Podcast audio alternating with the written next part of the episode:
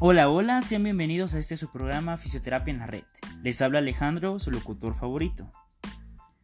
El día de hoy no vamos a hablar sobre técnicas o datos curiosos de la fisioterapia y la salud.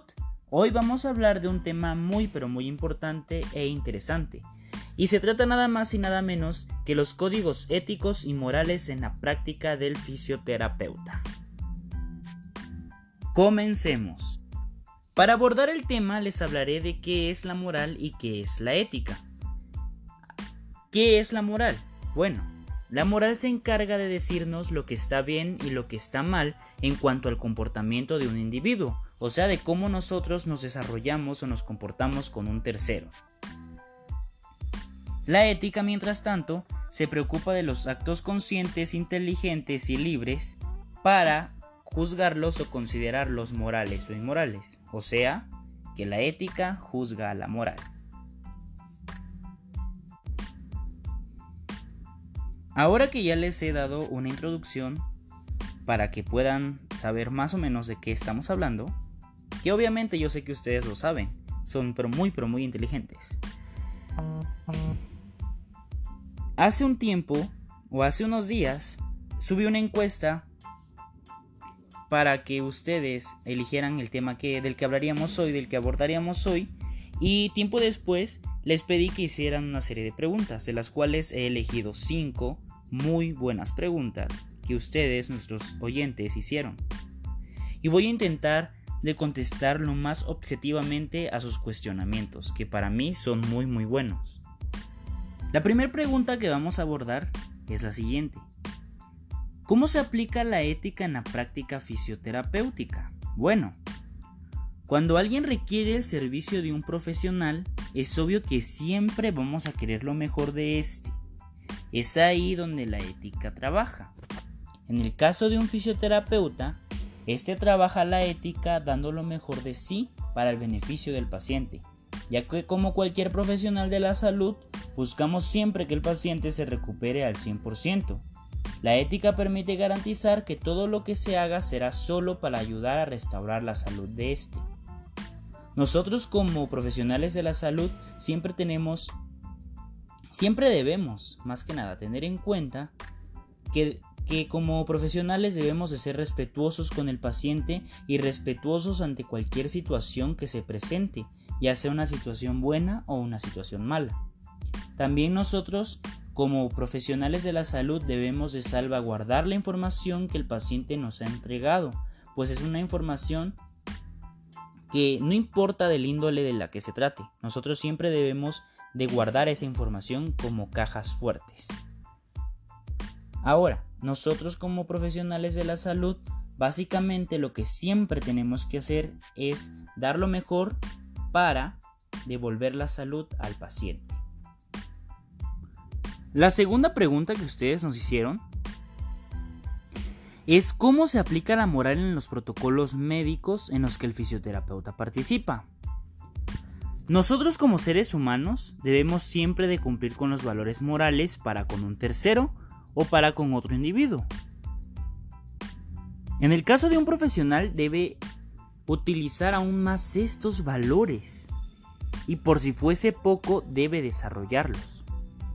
Uno de los más importantes es el sentido de la responsabilidad, pues nosotros vamos a manejar situaciones muy diversas, ya sean situaciones malas o situaciones buenas. Nosotros siempre vamos a manejarlas y debemos de ser moralmente correctos. Ahora, la honestidad. La honestidad es uno de los valores más importantes porque siempre debemos demostrar nuestra cara verdadera al paciente y a su familia, obviamente. La integridad nos sirve también porque ante una situación que nosotros sepamos que está mal, debemos de ser íntegros y decir siempre la verdad y, y, dar siempre lo mejor de nosotros, no nada más quedarnos así como de que viendo la situación y viendo lo que pasa sin poder hacer algo. Obviamente que si está fuera de nuestras manos no podemos hacerlo, pero si está dentro de nuestro alcance, siempre hay que dar lo mejor. La tercera pregunta, y creo que es una pregunta muy muy importante, se la rifaron con esa pregunta. Dice así, ¿cuál es la influencia de la cultura mexicana en la práctica del fisioterapeuta? Como sabemos, esta profesión es muy nueva en nuestro país. Es una profesión que los mexicanos apenas están conociendo. Y yo creo, en lo personal, que se le debe de dar mucha más promoción a la fisioterapia. La influencia que juega la cultura mexicana es muy grande, ya que nuestra cultura nos hace ser personas muy cálidas y empáticas para con otra persona. En la práctica, esta nos permite o nos influye dar todo lo que está en nuestras manos para poder ayudar al paciente, ya que como mexicanos siempre buscamos dar lo mejor de nosotros para con las otras personas. Siempre, no sé, cuando nos piden algo, siempre damos, siempre intentamos dar lo mejor para, para quedar bien o para poder ayudar mejor a la persona. Y es por eso que nuestra cultura nos marca muy bien ese sentimiento de empatía, ese sentimiento de dar lo mejor siempre. Por eso los mexicanos somos chingones. La siguiente pregunta la decidí tomar porque tenemos oyentes nuevos que no son conocedores de esto y eh, es bueno dar a conocer siempre las cosas. ¿Qué instituciones rigen la práctica del fisioterapeuta en México?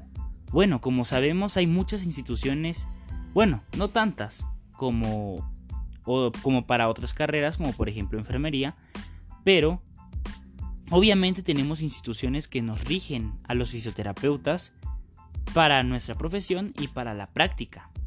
Las más importantes, las que yo considero importantes o muy importantes, son dos. La primera a nivel nacional que es la MEFI. La MEFI nos ayuda a los fisioterapeutas a desarrollarnos con el paciente. Esta también nos representa a nivel nacional y, e internacional como una profesión autónoma y como una profesión de la salud. La siguiente es la WCPT. Eh, por sus siglas en inglés es World Confederation Physical of Therapy y significa que es la Confederación Mundial de la Terapia Física o de la Fisioterapia.